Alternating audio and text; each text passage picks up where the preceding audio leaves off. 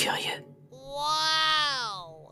Bonjour tout le monde, j'espère que vous avez passé une bonne semaine. Aujourd'hui, je vais vous parler d'une tentative ratée d'empoisonnement orchestrée par le fort sympathique Vladimir Poutine.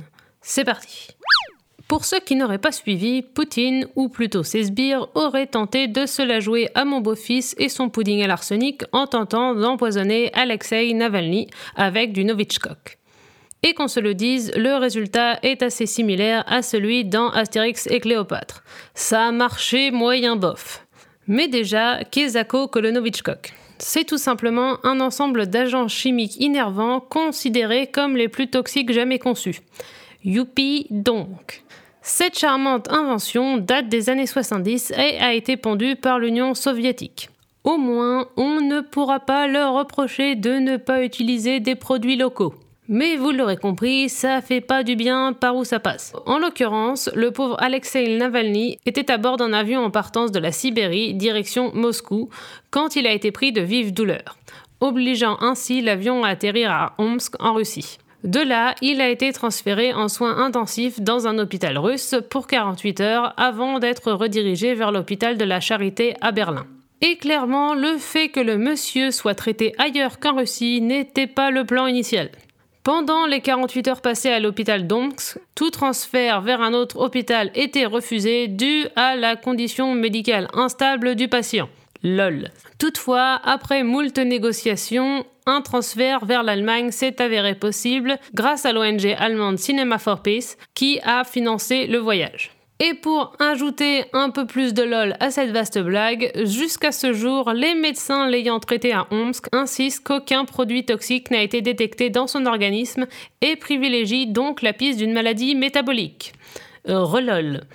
Ce sont d'ailleurs les mêmes mecs qui te répondent qu'ils ne sont pas capables de confirmer si un lavage d'estomac lui a été administré et que de toute manière, s'il a été empoisonné au Novichok, ça n'aurait servi à rien. Lolilol, XD, PTDR, tout ça, tout ça. Heureusement, une fois les médecins allemands sur le coup, le monsieur a commencé à aller mieux et est même sorti du coma à la joie de sa petite famille. Et même si tout n'est pas tout beau, tout rose, sa convalescence semble prendre le bon chemin. C'est donc ce qui s'appelle un empoisonnement raté.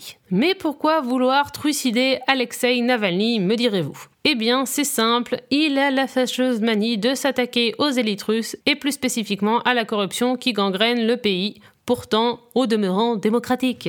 Pour vous donner une idée d'à quel point la démocratie russe est au point, Alexei Navalny n'est pas à proprement parler un opposant à Poutine. Non par faute de popularité, mais simplement parce qu'il n'y est pas autorisé. En effet, depuis 2017, il est tenu à l'écart du jeu politique par la Commission électorale centrale russe, qui l'a déclaré inéligible jusqu'en 2028 à la suite de plusieurs condamnations en justice pour détournement de fonds et manifestations illégales. Condamnations pas du tout arbitraires, bien évidemment. En bonus, les médias étant contrôlés par le gouvernement, Navalny n'a pas l'opportunité d'apparaître à la télévision et Vladimir Poutine et ses petits acolytes s'arrangent même pour ne jamais prononcer son nom, même lorsqu'ils sont interrogés directement à son sujet. Ambiance donc. La seule opposition tolérée en Russie est celle de l'opposition institutionnalisée représentée par des partis tels que le Parti communiste russe ou encore le Parti nationaliste LPDR, qui n'ont pas vraiment vraiment de pouvoir, ni une quelconque influence. Sauf que, pas bête, Navalny a développé une technique pour emmerder Poutine. À défaut de pouvoir se présenter lui-même, il soutient les candidats de l'opposition officielle. Et ça marche plutôt pas mal, même que tout ce petit monde grignote doucement du terrain dans les élections locales. Assez pour rendre Poutine chafouin. Si on ajoute à ça le fait que Navalny s'est aussi fendu d'un rapport sur l'état de la corruption dans le pays, forcément, bim, empoisonnement. Parce qu'il ne faut pas lui péter les roubignoles trop longtemps à Poutine.